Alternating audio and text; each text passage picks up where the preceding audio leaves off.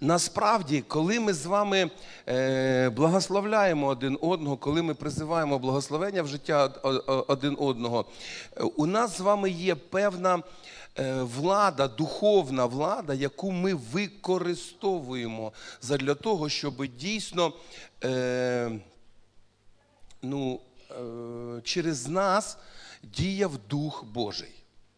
Це дуже важливо, щоб ми самі ставали каналом благословення, через який діє Господь. Через те, що ми говоримо, через те, що ми робимо, через те, як ми ставимось до когось, це дуже важливі моменти. Е, тому е, мені дуже подобається ця частина служіння, коли ми благословляємо один одного. Коли ми говоримо, знаєте, особливо коли е, в цей час можна е, бути правильно налаштованим, і в цей час можна е, почути, що насправді Бог хоче сказати цієї людині. Можливо, комусь сьогодні потрібна підтримка, можливо, комусь потрібне натхнення, можливо, комусь сьогодні якесь підбадьорення потрібне. І ви знаєте, якщо ми будемо чутливими до Духа Святого, ми це зрозуміємо, відчуємо і зможемо видати. І таким чином Бог буде діяти в нашому житті, Бог буде діяти через нас. Е, слава Богу. Тепер е, повертаємося ще до деяких речей. Ну, з чого хочу е, розпочати сьогоднішню проповідь, з того, мабуть, е, про що говорив минулі рази. Воно вважаю, що воно дуже важливо. Е, Вважаю, що це досить необхідно для нас з вами, бо дуже, дуже важливо, як ми з вами бачимо себе і як ми з вами розуміємо Бога. Дуже важливо, як ми з вами розуміємо себе, тобто хто ми, які ми, і як ми розуміємо, хто такий для нас Бог. Це дуже важливі речі. Як ми розуміємо себе і як ми усвідомлюємо, хто такий для нас Бог.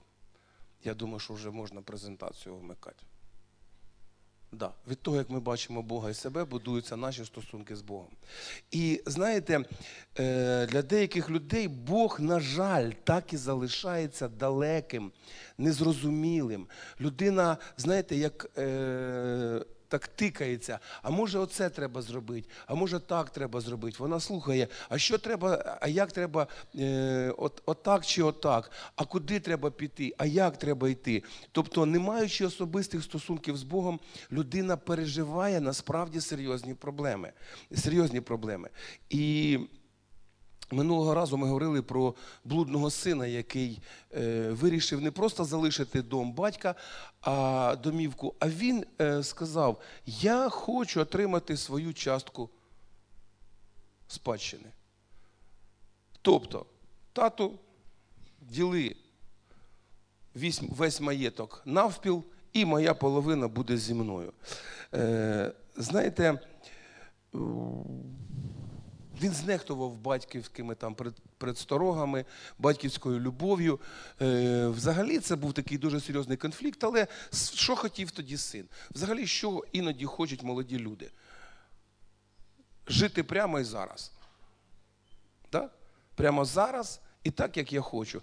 З усіми тими можливостями, е, побільше грошей, грошей. І він, але він все це втратив. Досить швидко, живучи розпусно, він втратив всі гроші, він втратив, в нього не залишилося нікого, нічого, він в дальній стороні, і в нього нічого, нема ніяких засобів до існування.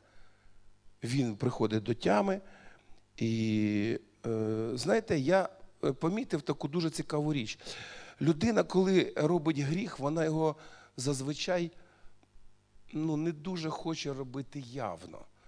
Вона е, ховається, вона якось скривається десь в пітьму. Ну, є, правда, такі вже люди з викривленою совістю, які хваляться своїми гріхами, але ну, це трошечки не про те мова.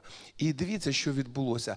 Цей син, він пішов від батька, бо він не мог так жити при батькові. І так само в нашому житті людина вона іде в пітьму.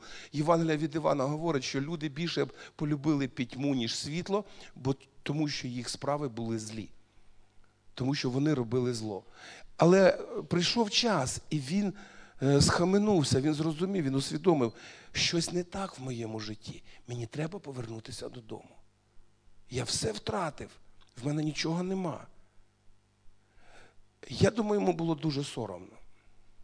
Я думаю, йому було дуже соромно, і я думаю, що він, е, знаєте, він ішов такий похнюпений, пригнічений, е, налаштований на те, що він зараз буде каятися перед батьком. І що він скаже, як він це все е, буде доносити, він ні на що не розраховував. Він на той час розумів, я свою спадщину втратив. Я свою спадщину вже втратив, а тому я просто прийду до батька. Згадаємо ми ще раз, пам'ятаємо да, цю сцену е, Луки, 15 розділ, 20-23 вірші.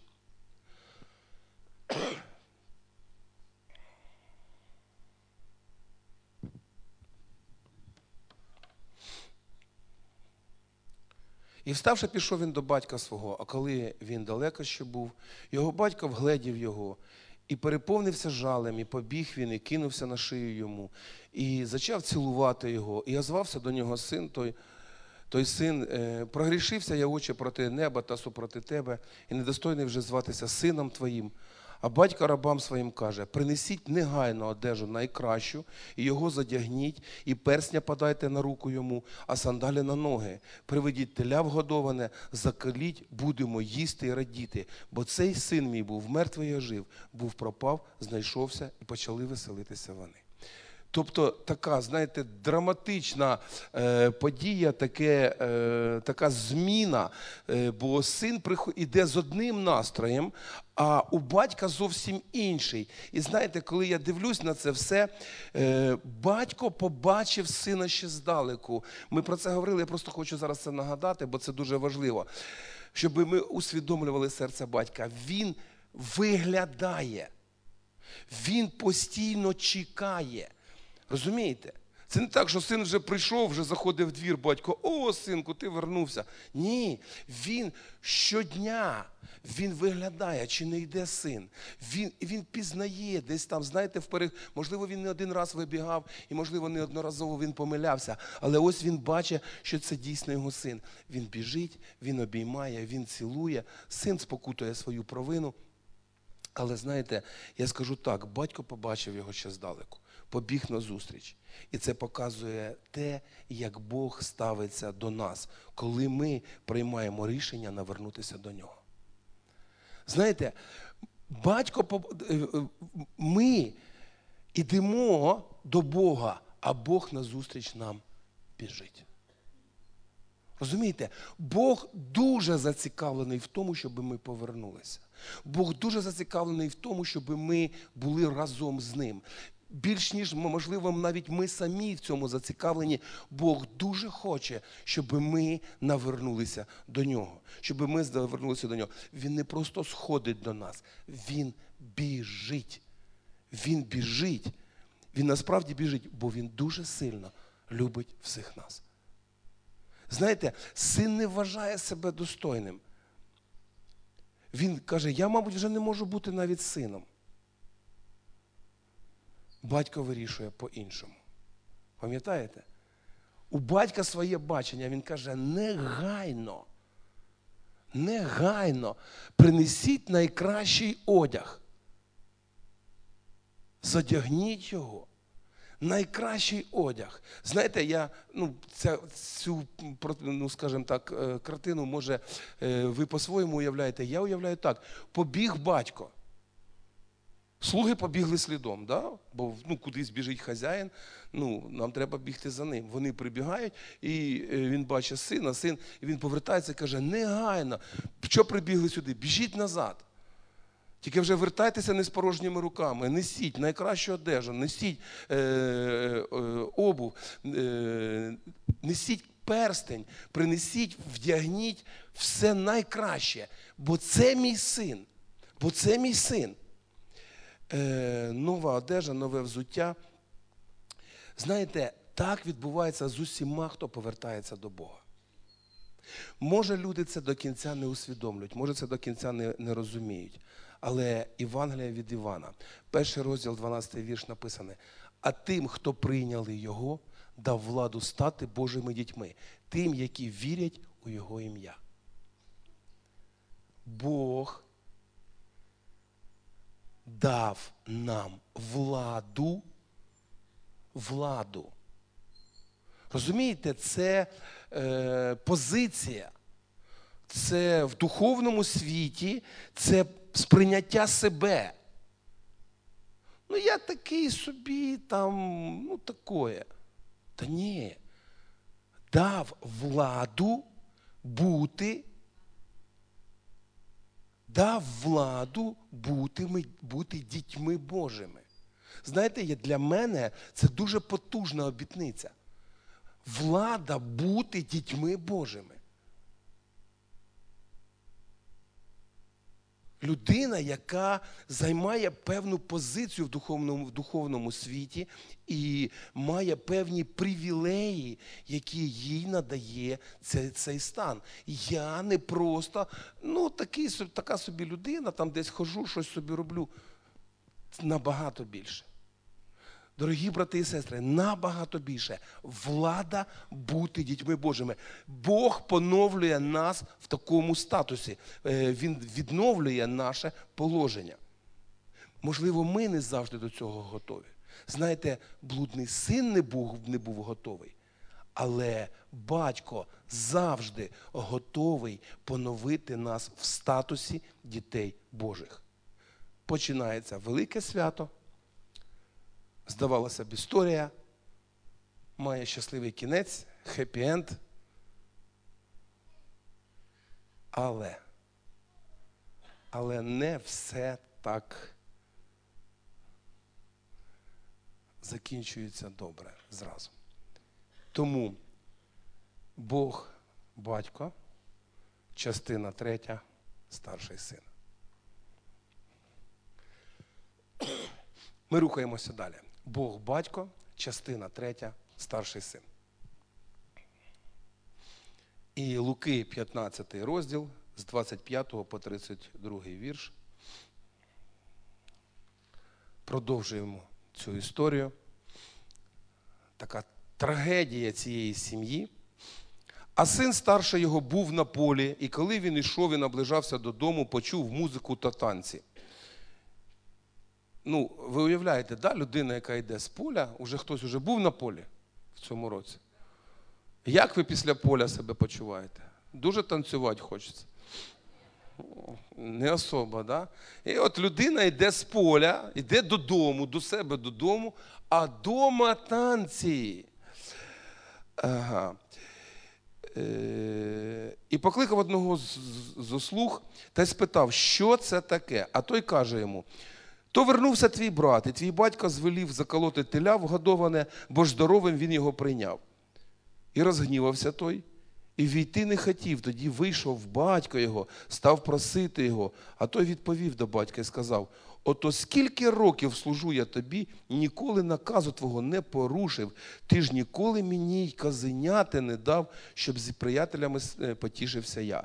Коли ж син твій вернувся оцей, що проїв твій маєток з блудницями, ти для нього звелів заколоти теля відгодоване. І сказав він йому: Ти завжди зо мною, дитина, все моє твоє. Веселитись та тішитись треба було, бо це брат твій був мертвий і ожив, був пропав і знайшовся. Така, е, я ж кажу, що ну, трагедія чи трагікомедія, я не знаю, як, як правильно це все назвати. Ну, мабуть, що трагедія. Да? Е, коли ми читаємо всю притчу, зараз для скорочення часу не будемо повертатись на початок, коли молодший син хоче піти, то старший син виглядає дуже правильним. Правда? Він мовчить, він не підтримує бунт, який є у молодшого сина, молодший син, там, е, молодший брат. Я піду, я там буду сам. Я... Цей залишається. Цей залишається, він слухняний, він залишається з батьком.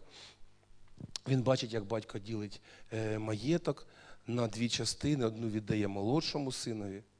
Таким чином старший усвідомлює. Залишилася моє. Він не розуміє, що залишилося батькове. А він вважав, що залишилося його. І, можливо, він після цього починає дуже ретельно працювати. Більш ретельно, ніж раніше. Бо це ж моє буде. Це ж мені належить. Це ж, якщо я, ми помножимо цей маєток ще більше, то в мене ого буде наскільки більше, ніж отримав мій менший брат. Він нічого цього не говорить, він ніяк це не проявляє, він е, нічого не просить. Все виглядає дуже-дуже правильно. Старший син більш витриманий і просто чекає, доки батько помре, і він отримує свій спадок. От і все. Він жодним чином не виказує своїх бажань, він просто працює і чекає. Проблема в тому, що він не розуміє серце батька, який втратив свого сина. Батько переживає, він втратив сина, син пішов з дому. І невідомо, що з ним станеться і де він буде. Але старший син, він, він нічого цього не усвідомлює, він нічого цього не приймає для себе. І давайте змалюємо тепер цю ситуацію. Старший син, стомлений, йде з поля, він важко працював, стомився, дома співають і танцюють. У нього дома співають і танцюють. Це що за новості? Я тут стомлений, я тут такий вироблений. А тут слуги співають, танцюють. Що сталося? Він вже відчуває, тут щось не так. Тому він навіть війти не хоче. Він призиває одного слуг, да, питає, слухай, що тут сталося? Що тут відбувається? Причина свята. Той йому розказує. І цей стоїть і думає, батько прийняв брата, визнав його здоровим і повністю поновив його в правах. Повністю. Вони святкують і витрачають мою спадщину. Знаєте, мислення старшого сина мало чим відрізняється від мислення меншого. Той просто це заявляв явно, а цей терпляче чекав, але мав таке саме ставлення до батька. Як так? Батько не порадився зі мною.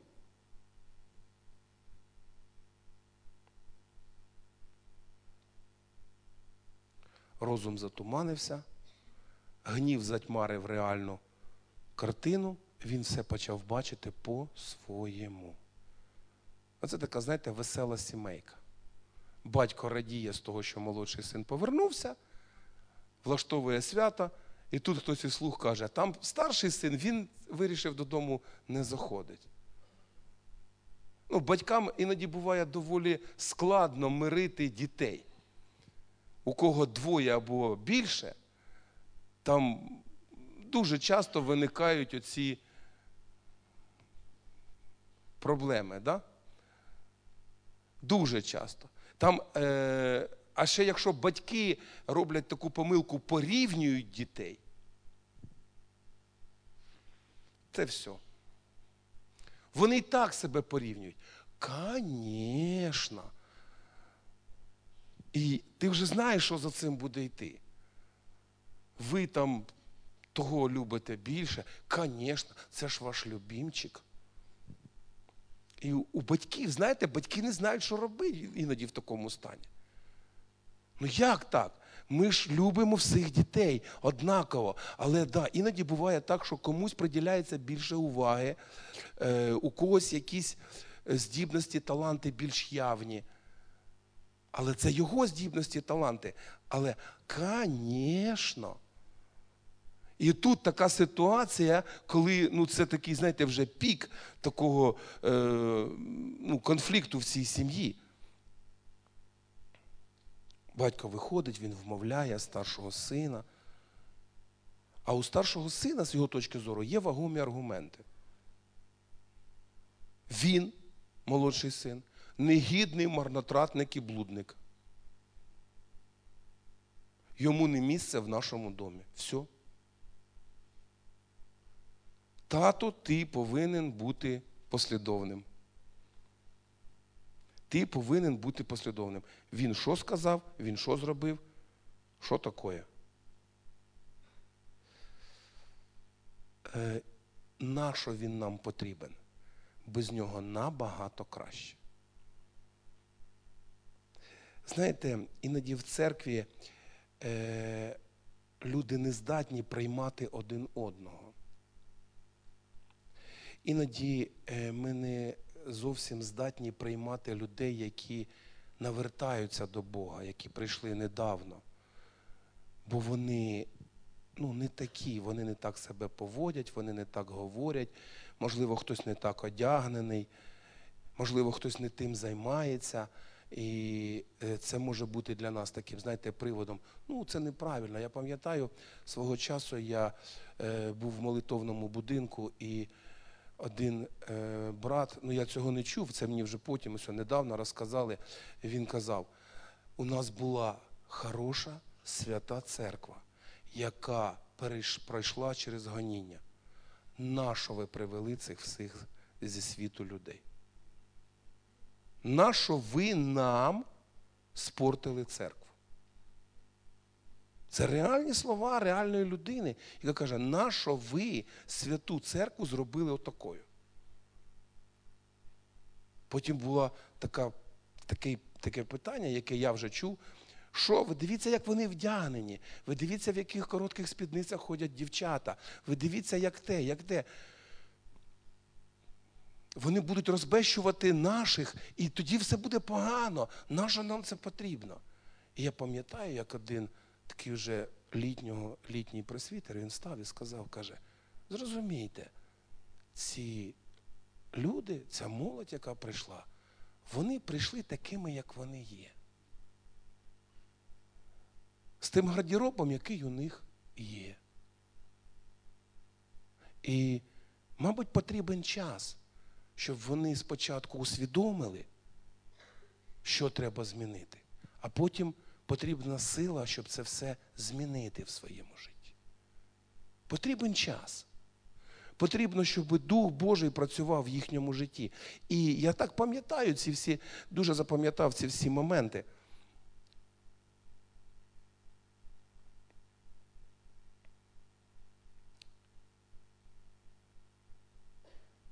Потрібен час, щоб люди усвідомили, що людина, щоб зрозуміла, щось зі мною може не так, може щось треба змінити. А хтось приходить до цього раніше, а хтось приходить пізніше. Розумієте? І хтось взагалі до цього не приходить, просто потім іде, виходить з церкви, він каже, я нічого тут не, не зрозумів і пішов. Але дивіться, це певна дія в житті людини, її усвідомлення, розуміння духовного зростання.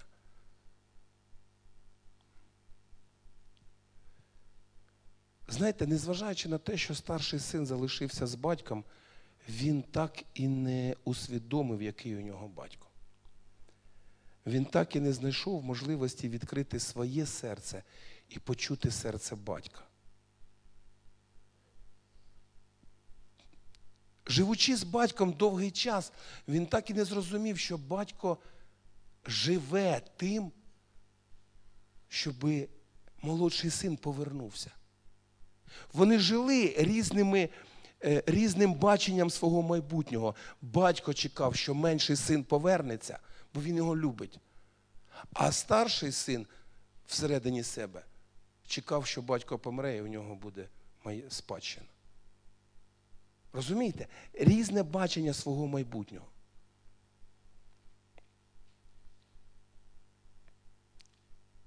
будучи сином, він чомусь поводився як наймит.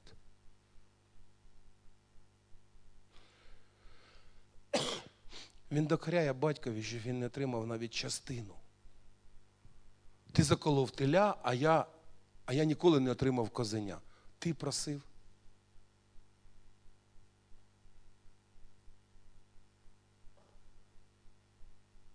Це так прикро, що вони взагалі не розуміють один одного. Іноді людина ходить до церкви довгий час, і її хтось так налаштував, що вона повинна щось постійно заробляти.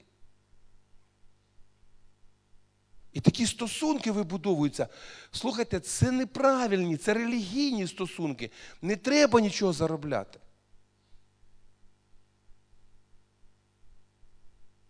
Одна дуже цікава річ, яку колись я усвідомив, е, навчаючись в семінарі, один професор сказав таку класну річ. Він каже: скажіть, будь ласка, щоби спастись,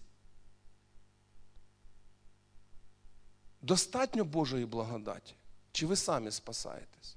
Кажуть, та ні, по Божій благодаті спасаємось. Якщо ми спасаємось по Божій благодаті, то скажіть, будь ласка, а освячуємося ми своїми силами? Так само ні. Розумієте? Так само ні. Таке саме надія, сподівання, наше уповання на благодать, на дію Божої сили, Божої любові в нашому житті. Не заробляємо. І ця відповідь, яку батько дає синові, вона дуже важлива. Луки 15:31. Дитино, ти завжди зі мною. І все моє твоє. Те, що ти цим не користувався, це проблема, але вона вирішується. Насправді, дитина, дитина, ти завжди зі мною. Він жив в домі батька, але поводився нічим не краще, ніж той син, який пішов. Він начебто в домі, але не має розуміння свого статусу. Так буває з віруючими людьми, ходячими до церкви, які не мають розуміння того, хто ти насправді. Ну, я тут така якась букашечка там повзаю, хоч би мене не розчавили.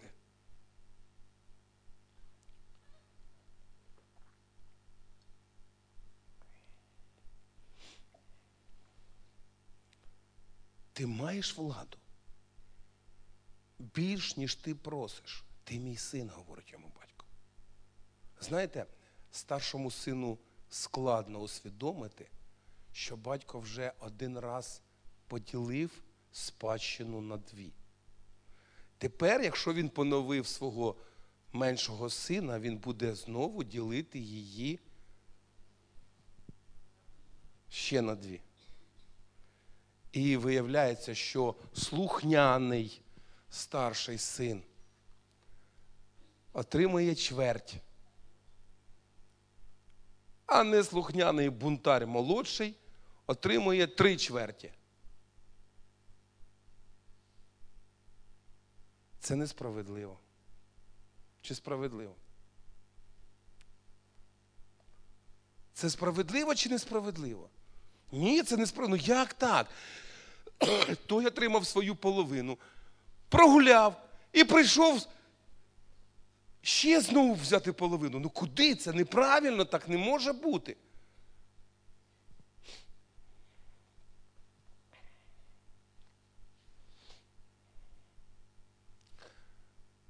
Хочу вам сказати, насправді так, життя несправедливе.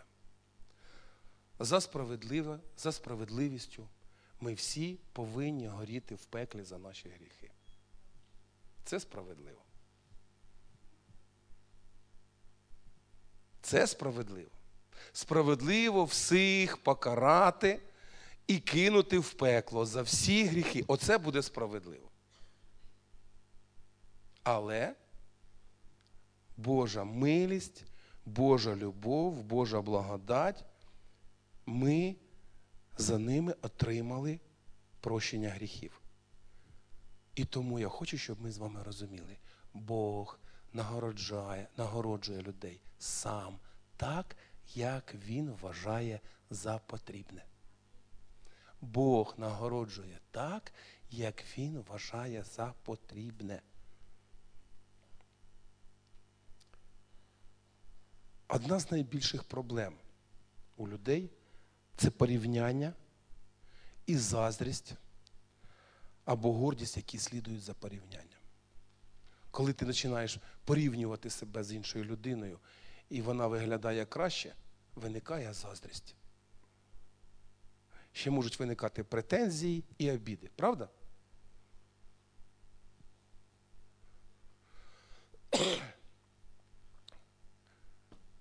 Дружина порівнює свого чоловіка і каже: а от у сусідки отакий чоловік.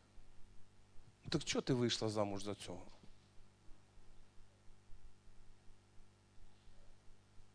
Ти порівнюєш тепер, хто там кращий, хто роботящий. Бачили очі, що брали? Знаєте, такі порівняння. А чому? А чому йому те? А чому у нього так? А чому вони, у них таке?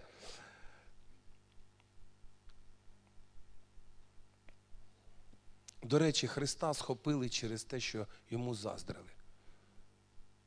Тому заздрість, вона дуже серйозно рухає оцими людськими таким, а, у них і те є, а у них і те є.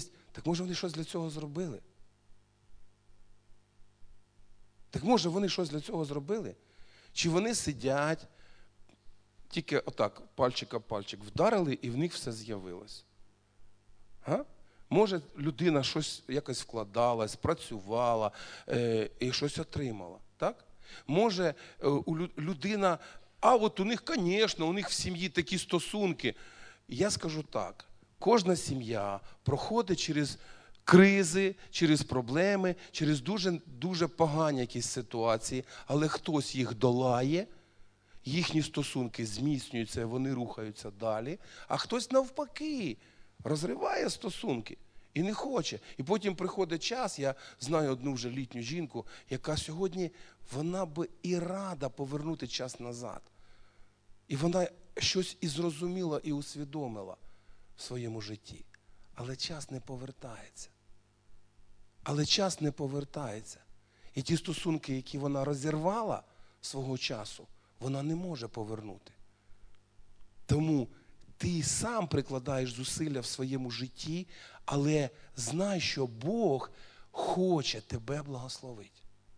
Бажання Бога, щоб ми мали благословення. Коли ми навертаємося в меншого, в молодшого сина, у нього не було жодних шансів на поновлення, якби не така любов і милість батька. Правда? Жодних шансів. Але батько, люблячий милості, він це показує. І він це показує старшому сину. Він каже, все моє твоє. А той сидить і думає, та коли вже воно стане моє?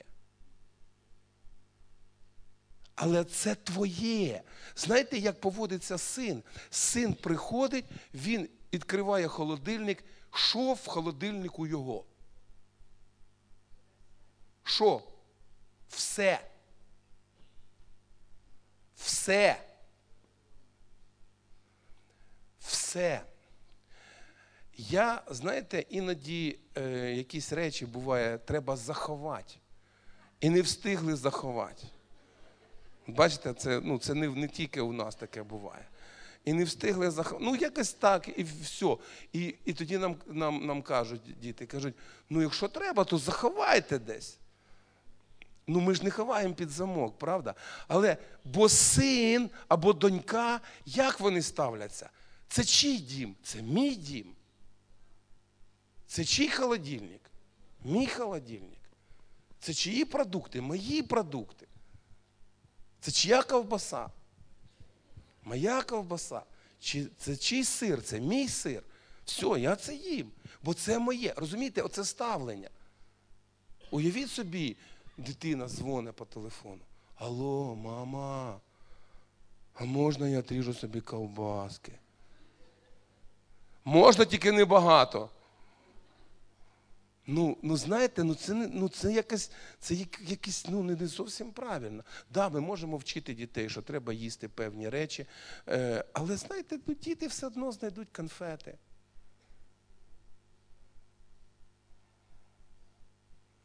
Я вже багато разів розказував свою е, історію, бо у мене все моє дитинство з мамою була ігра. Вона купувала і ховала конфети, а моя е, задача була їх знайти і потихеньку, я не з'їдав всі зараз. Але я потихеньку з'їдав, і іноді я там залишав бумажки, щоб складалось враження, що там щось залишилось. І я пам'ятаю, неодноразово мама каже: ну як, я вже не знаю, де ховати. Ну це дефіцит, це на свято, це на те. Але я сижу вдома, і я думаю, конфети завжди є. І їх варто шукати. Конфети завжди є. І я починаю їх. Я, і я перевіряю зразу всі старі нички, де вже вони були. І потім я сідаю і починаю думати, де можуть бути нові. Я завжди знаходив конфети. Я завжди їх знаходив. І я пам'ятаю, коли я не мог знайти свою спортивну форму на футбол, бабушка казала, аби це були конфети, ти б їх знайшов. Кажу, ба, положіть спортивну форму возле конфети, я її знайду. Я хочу, щоб ми з вами повернулися до цієї історії. Знаєте, е, батько вчить старшого сина, говорить про те, що насправді є привід радіти з того, що брат повернувся. Вони тепер будуть разом.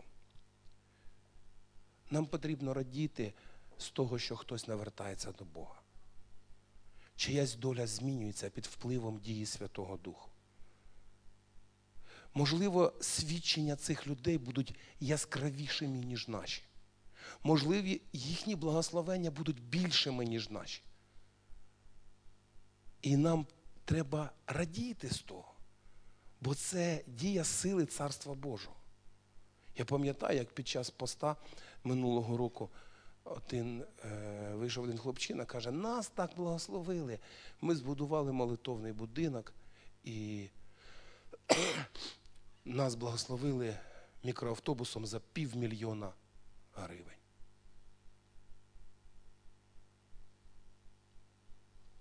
І хтось порадів,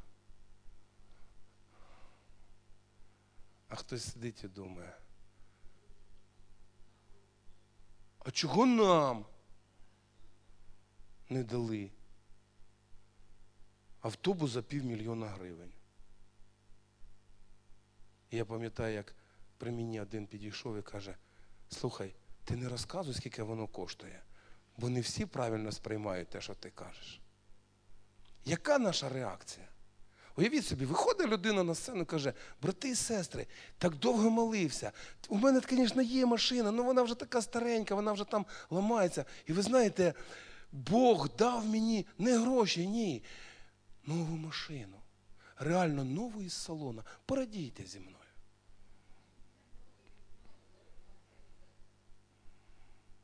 Порадійте зі мною, нова, вона, вона пахне новою машиною.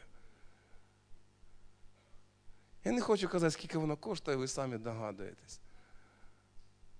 Розумієте, оця жаба, вона присутня.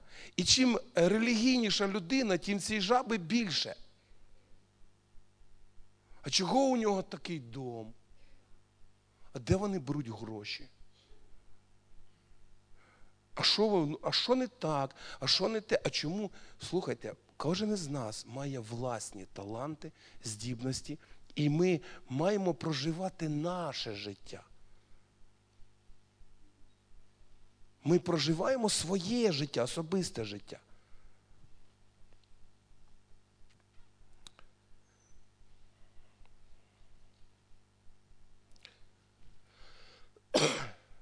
Ще раз повторюю. Можливо, чиїсь свідчення будуть яскравіші, можливо, чиїсь благословення будуть більші, але це все від Бога в житті людей. І знаєте, Його милості, любові до нас дуже достатньо, щоб ми мали в собі силу, щоб ми мали в собі, скажімо так, причину бути щасливими людьми. Саме через те, що старший син не будував стосунки з батьком, він не розумів серця батька. І він жив як жебрак, як наймит, який чекав, коли йому перепаде те, що він очікує. Розумієте? Це проблема. Він жив як жебрак і наймит, який ну, ну, не розумів, що все належить йому. Я зараз хочу, щоб ми з вами згадали цю потужну обітницю, про яку я казав на початку проповіді. Але я хочу, щоб ми прочитали два вірші Івана, перший, е, Євангелія від Івана, перший розділ, 12-13 вірші. А тим, які прийняли його, дав владу стати Божими дітьми, тим, які вірять в Його ім'я. Вони не народилися ні з крові, ні з тілесного бажання, ані з бажання чоловіка, але від Бога.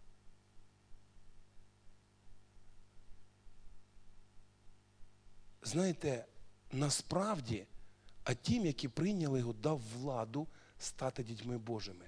А тут ще такий момент. Народилися від Бога.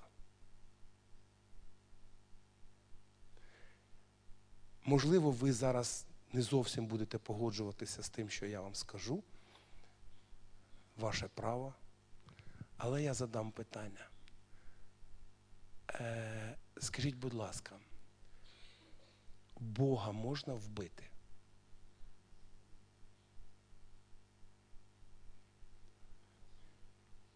Ні, вопрос без подвоха. Бога не можна вбити. Він вічний. А тепер ви, висновок з цього всього.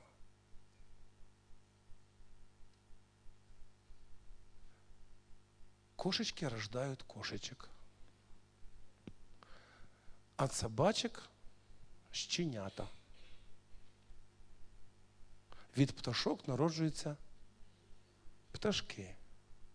Від Бога народжуються діти Бога.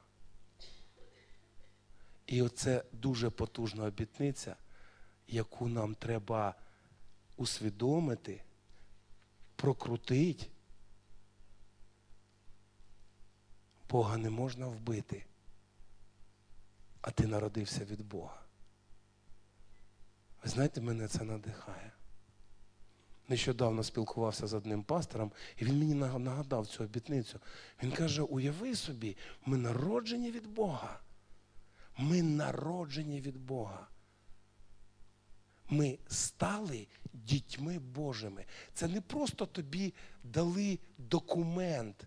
Ти став дитиною Бога.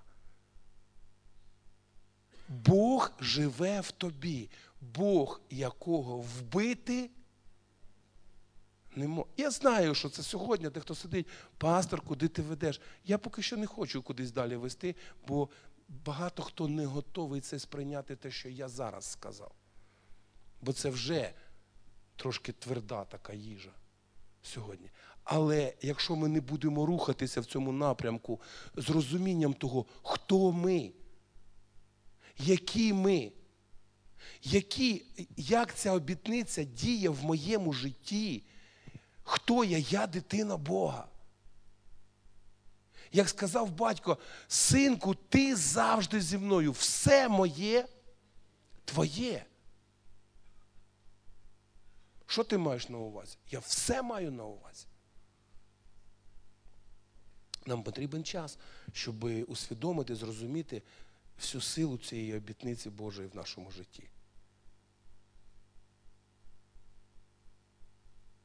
Житті людей, які народилися від Бога. Підведу підсумок сьогоднішньої проповіді. Бог любить всіх людей однаково сильно. І лише від нас залежить те, наскільки ми будемо перебувати в Його любові.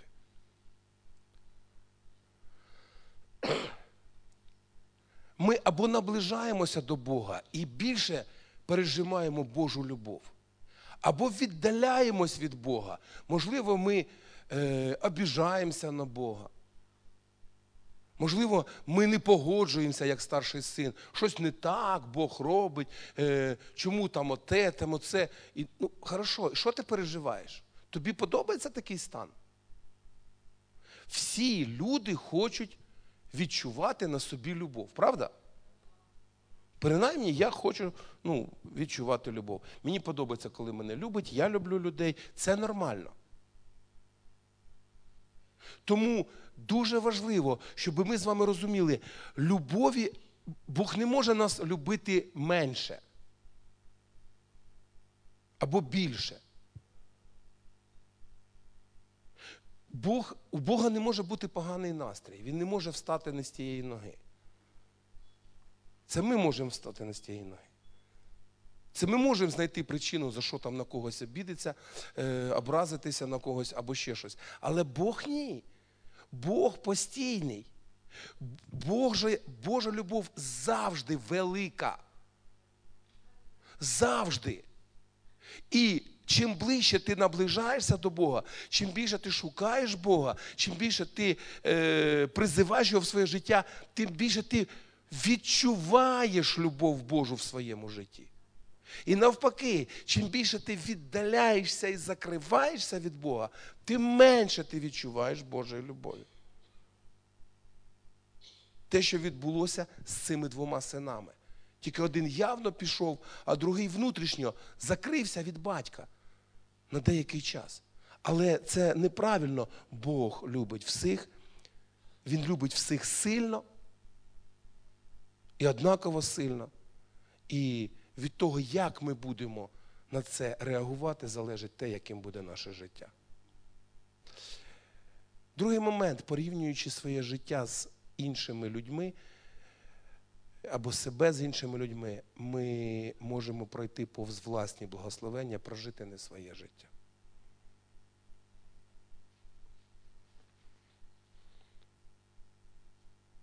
Ти повинен усвідомити, хто ти, який ти, яке твоє покликання.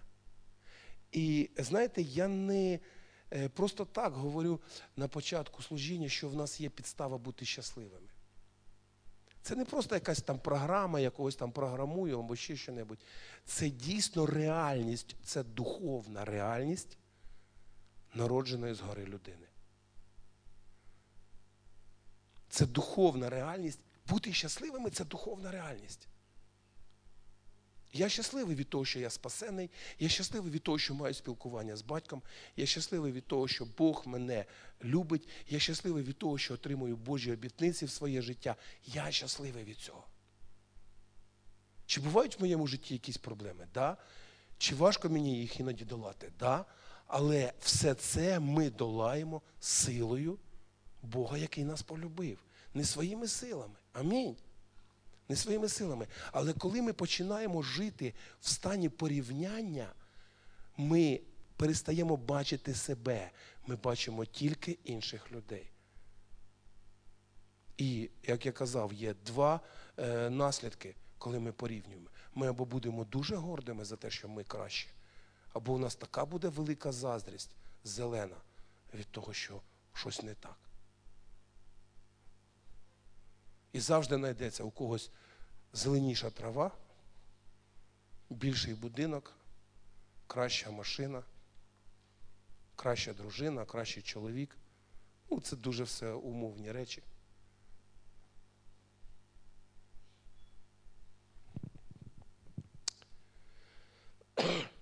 І останній момент, на який хочу звернути увагу, Божої сили достатньо для того, щоб ми жили сповненим Божої благодаті життям. Божої сили достатньо. Він люблячий батько. Скажіть, будь ласка, який люблячий батько не хоче щастя своєї дитині? Який люблячий батько отримує задоволення від страждання дитини? Ну, це нормально чи не нормально? Ні, не нормально. Люблячий батько не хоче, щоб дитина страждала. Значить, він хоче, щоб дитина наблизилась до нього і отримала від нього певні речі. Наша проблема часто ми шукаємо від людей. І що ми отримуємо внаслідок? Розчарування. Розчарування. Бо сьогодні у людини хороший настрій, завтра в неї поганий настрій, а коли ми приходимо до Бога, у нього завжди до нас хороший настрій. У нього завжди до нас хороший настрій. Давайте ми помолимось. Отець Небесний, приходимо до Тебе такими, як ми є. І я дуже вдячний тобі, що ти мій батько, ти мій тато. Ти знайшов мене тоді, коли я навіть не шукав тебе. І ти не просто мене спас від моїх гріхів. Я дякую тобі за те, що ти мене всиновив. І сьогодні я маю всиновлення від самого Бога. І в моєму житті є твій дух, є присутність Твоя, є Твоя благодать. Я дуже вдячний тобі за це. Господь, я дуже вдячний за те, що Ти не залишаєш кожного з нас без Твоїх обітниць, без Твоєї милості, без Твоєї підтримки і любові. Боже, коли ззовні нема на що спиратися, ми знаємо, що Ти є, Ти нас любиш, Ти нас підтримуєш і благословляєш. Я щиро вдячний Тобі за те, що Ти ведеш і направляєш нас в нашому житті. Господи, дай нам розуміти себе, дай нам бачити себе, дай нам бачити те покликання, яке ми маємо від Тебе, щоб ми здійснили те, для чого Ти нас обрав. Тобі за все слава, честь і хвала, величний цар слави, Господь Бог Всемогутній. Амінь. Знаєте, згадав ще одну річ, сьогодні я її чомусь не сказав, в конспекті нема, але казав вчора. Коли ви е, спілкуєтесь зі своєю дитиною, порівнюйте її з нею самою. І ви побачите, як вона прогресує і змінюється. І для неї це завжди буде підтримкою і натхненням. Не з іншими дітьми, не з іншими людьми, а з нею самою. Скажіть, слухай, а ти вже цьому навчився, а у тебе вже це є. Який ти в мене класний, яка ти в мене чудова.